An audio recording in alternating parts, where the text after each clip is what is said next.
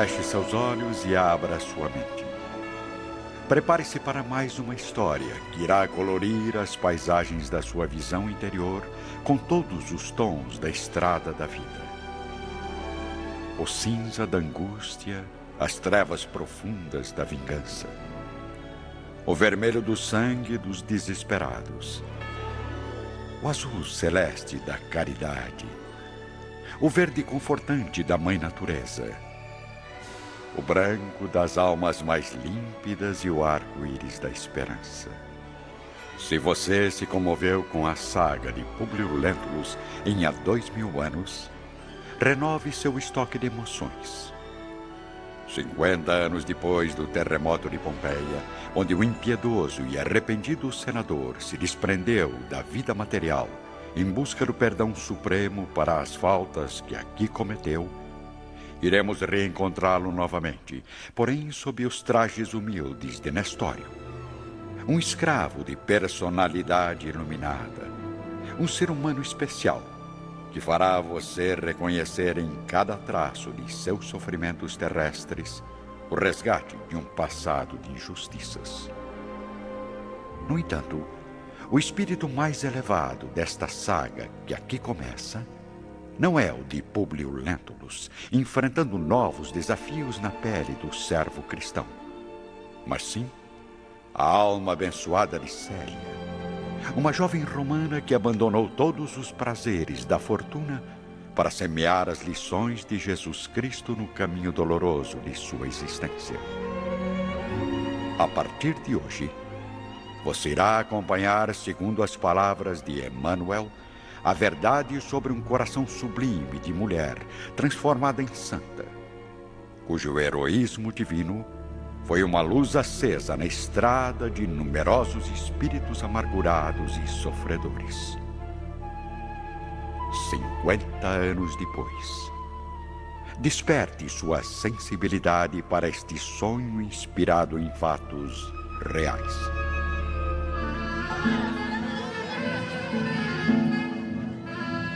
O ano é 131 depois de Cristo. A manhã é clara, ensolarada. E é na paisagem seca da Judéia, na região tumultuada da grande praça de Esmirna, que marcha um grupo de escravos jovens e vigorosos, conduzindo uma ostensiva liteira. Saiam da frente! Abra o caminho para o representante do imperador! O povo reunido em torno do mercado de peixes e legumes começa a se dispersar. Enquanto vemos um rosto surgir entre as cortinas da liteira, observando o movimento com uma expressão fria, mal-humorada. O que está havendo na história? Apresse os carregadores. Quero encontrar logo um nobre amigo, Elvídio Lúcius. Logo atrás da liteira, caminha um homem de aproximadamente 45 anos, de perfil israelita, trazendo no semblante um orgulho silencioso e inconformado. Seu nome é Nestório, cuja atitude humilde revela uma condição inferior à de Caio Fabrícios e, mesmo não participando do esforço dos carregadores, nota-se em sua fisionomia amargurada a situação dolorosa de escravo. Não se preocupe, Sr. Fabricius. Acabamos de chegar. Vencendo os movimentos da multidão, a caravana de Caio Fabricius para em frente a um edifício grandioso, construído aos moldes do estilo greco-romano. O visitante é logo anunciado entrando com sua comitiva no vasto salão da residência, onde um nobre romano o aguarda ansiosamente. Pelos deuses! Não esperava encontrar o amigo Elvídio tão disposto e elegante. Ora, Caio, são os milagres dos nossos tempos. Aliás, você também andou fazendo algum pacto com Adonis, não é mesmo? não imagina como estávamos aguardando sua chegada. Há dois dias que a embarcação está à nossa disposição, dependendo apenas da sua vinda para o nosso retorno a Roma. Por que demorou tanto? Algum problema? Como sabe, Elvídio, analisar os estragos da última revolução não é tarefa que se realize em poucos dias. E mesmo com o esforço que fiz nas últimas semanas, terei que pedir desculpas ao governo imperial por não poder levar um relatório completo, mas apenas alguns dados gerais. E qual a sua impressão sobre a Revolução na Judéia? Minha opinião não traz muitas novidades a um homem bem informado como você. Mas, pelo que soube, o amigo encarou tudo com o maior otimismo. Ou estou errado? Bem, não posso negar que a venda de toda a minha criação de cavalos para as forças militares romanas me trouxe um bom retorno financeiro. Mas, ao mesmo tempo, devo admitir que fico sensibilizado com a situação das milhares de criaturas que se arruinaram para sempre no massacre. No entanto, deixando a emoção de lado, se a sorte esteve ao meu lado no plano material, devo tudo à intervenção do meu sogro junto ao prefeito Lólio Úrbico. Não me diga que o velho censor Fábio Cornélio agiu assim tão desinteressadamente a seu favor. Ao mesmo tempo, bem longe da conversa animada entre os dois amigos, vamos viajar até Roma, ao luxuoso gabinete do prefeito Lólio Úrbico, que está em companhia do censor Fábio Cornélio. Muito bem, eu já vou indo, senhor prefeito. E novamente agradeço a sua intervenção junto ao imperador e coloco-me à inteira disposição para auxiliá-lo naquilo que for necessário. Ora, não agradeça a mim, caro Fábio, mas sim ao grande Adriano. Sim, com certeza. Até breve. E por que tanta pressa, meu amigo? Parece tão ansioso. Posso saber o motivo? Ah, é verdade. Eu desejo chegar logo em casa para saber novidades sobre a minha filha. Alba Lucínia. Ela pretende retornar a Roma? Eu espero que sim. Eu e Júlia não suportamos mais tanta saudade. Mas Elvídio Lúcius também virá. Estou certo? Provavelmente. Afinal, meu genro não permitirá que Alba e as filhas façam uma viagem tão longa, sozinhas. É lamentável. Mas o senhor tem toda a razão. De volta à Judéia, os amigos Elvídio Lúcius e Caio Fabricius continuam a sós na sala da residência. Ah, o estado da Palestina é lastimável, Elvídio. Acredito que os judeus nunca mais encontrarão na província o abrigo de um lar e de uma pátria.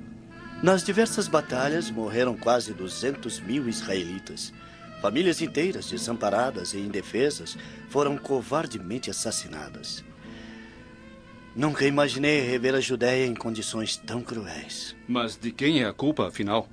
O governo do imperador Adriano não é justo e honesto? Não tenho assim tanta certeza, meu amigo.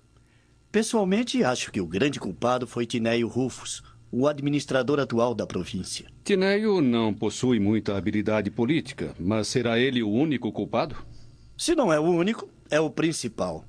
A reconstrução de Jerusalém, com o nome de Elia Capitolina, obedecendo aos caprichos do imperador, apavora os nativos que desejam conservar as tradições da Cidade Santa. O momento de violentas mudanças necessita de um governante com qualidades excepcionais à frente dos negócios da Judéia. Porém, Tineio Rufus não faz mais que provocar a ira popular com imposições religiosas de todos os tipos.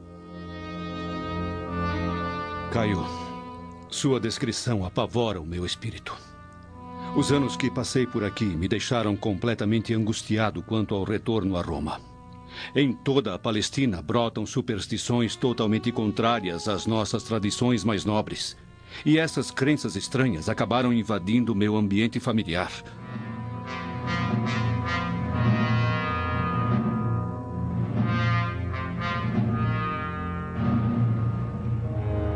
É verdade. Tal crença já faz parte da família de Ovídio Lúcius. Vamos viajar novamente a Roma, onde, na solidão de um aposento aconchegante, decorado pela cultura dos livros empoeirados e pelas lembranças da esposa falecida, observamos o velho Cneio Lúcius, pai de Ovídio, com seus cabelos brancos e sua personalidade transparente de inteligência e generosidade que 75 anos de lutas não conseguiram ocultar. Ele está concentrado nas linhas de uma mensagem enviada pela neta mais nova.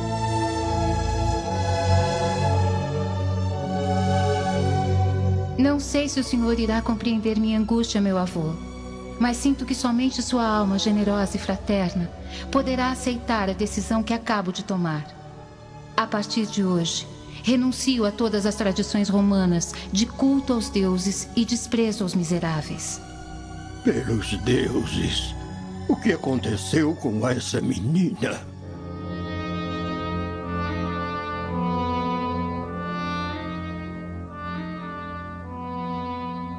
Ao mesmo tempo, na Palestina, Elvídio Lúcio ouve o amigo como se desejasse afastar dos pensamentos alguma lembrança angustiante. Já sei. Deve estar se referindo com certeza ao cristianismo, com as suas renovações e seus seguidores. Mas por acaso sua nobre esposa Alba Lucínia teria se influenciado por essas ideias absurdas? Seria possível? Não, não se trata de minha mulher, a fiel guardiã do lar. Mas de uma das minhas filhas, que, contrariando a tudo e a todos, acabou se envolvendo com tais princípios, o que nos causa os mais sérios desgostos. Ah, estou lembrado.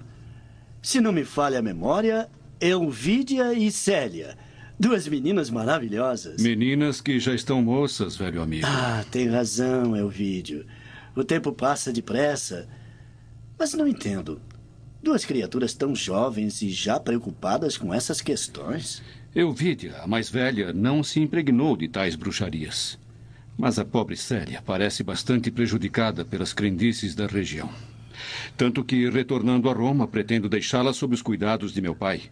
Creio nos deuses que as lições de virtude doméstica do velho Cneio Lúcius hão de renovar aquela alma confusa.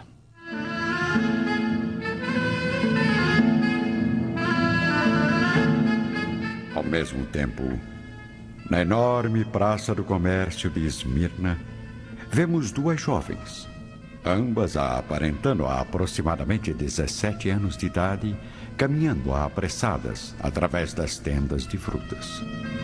Estão trajando túnicas simples, idênticas, como se fossem apenas humildes servas adquirindo alimentos e utensílios para as residências dos senhores. Na verdade, uma delas é Célia, a filha de Elvídio Lúcius, que mais uma vez, desobedecendo a família, acompanha uma das escravas do palácio em sua saída semanal.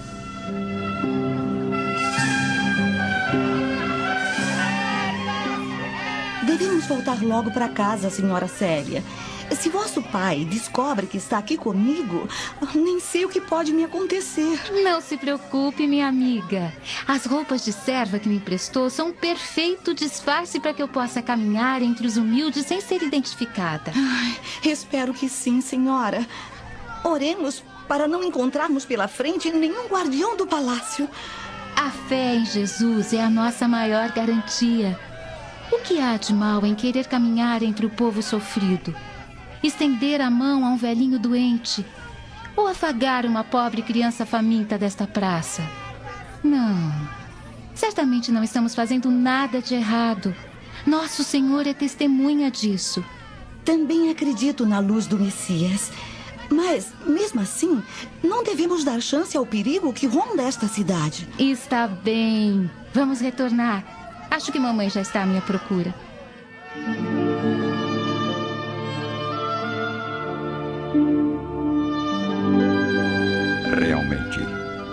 Alba Lucínia, a bela esposa de Ovídio Lúcius, está neste momento instruindo os servos para o banquete de recepção a Caio Fabricius. Muito bem, podem ir. E lembrem-se, Caio é um velho amigo da família, nobre representante do Império devem servi-lo com a mesma generosidade que dispensam os donos da casa. Aliás, por onde anda a Célia? Há horas que não vejo essa menina.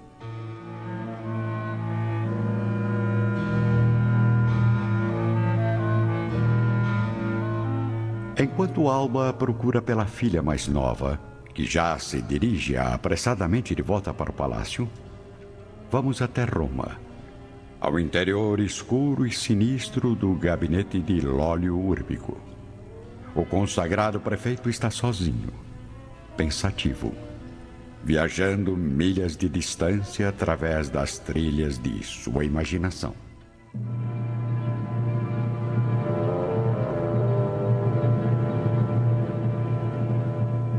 Alba. Alba Lucínia. Por Júpiter. Como estará agora? Menos bela do que da última vez que a vi? Impossível. Foram tantos anos e a imagem hipnotizante daqueles olhos não me sai da lembrança. Sim, é melhor. É melhor mesmo que ela tenha se tornado uma velha matrona flácida e desleixada. Pois assim, será mais fácil esquecer do desejo que carrego há muito tempo no coração. Possuir aquela mulher a qualquer custo.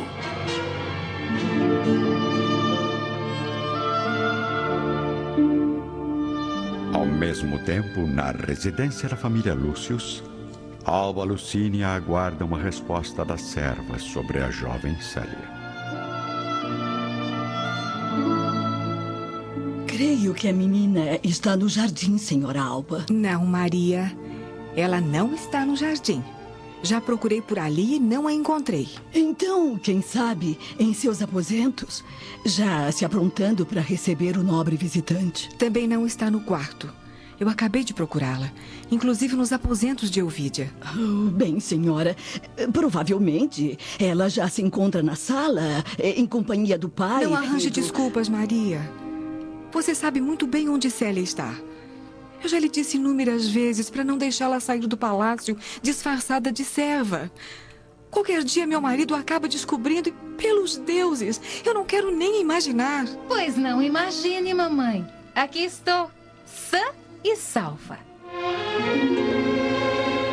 Oh, louvado seja nosso Senhor. Pode se retirar, Maria. Depois teremos outra conversa. Ela não tem culpa, mamãe. Eu saí em companhia de outra serva enquanto Maria estava aqui com a senhora. Pois que isso não se repita. Agora ande logo. Retire esses trajes de plebeia e vista uma roupa digna para receber um amigo de seu pai. A dignidade não vive na nobreza da túnica, mas no coração de quem a veste. Desculpe-me se desobedeci às suas recomendações, minha mãe, mas ajudar ao próximo é algo que não consigo deixar de fazer, seja aqui dentro ou bem longe do nosso lar. Com licença, preciso me preparar para o banquete. Papai deve estar esperando.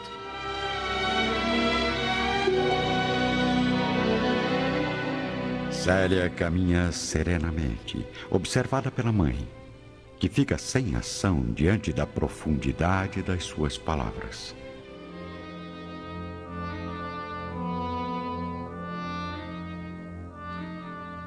Próximo dali, no salão da residência.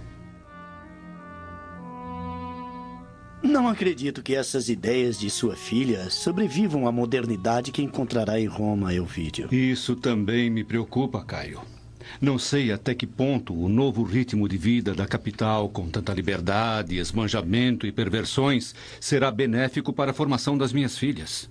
Sem dúvida, meu amigo. Mas pesando os dois lados, você não pode negar. A praga do cristianismo é infinitamente pior.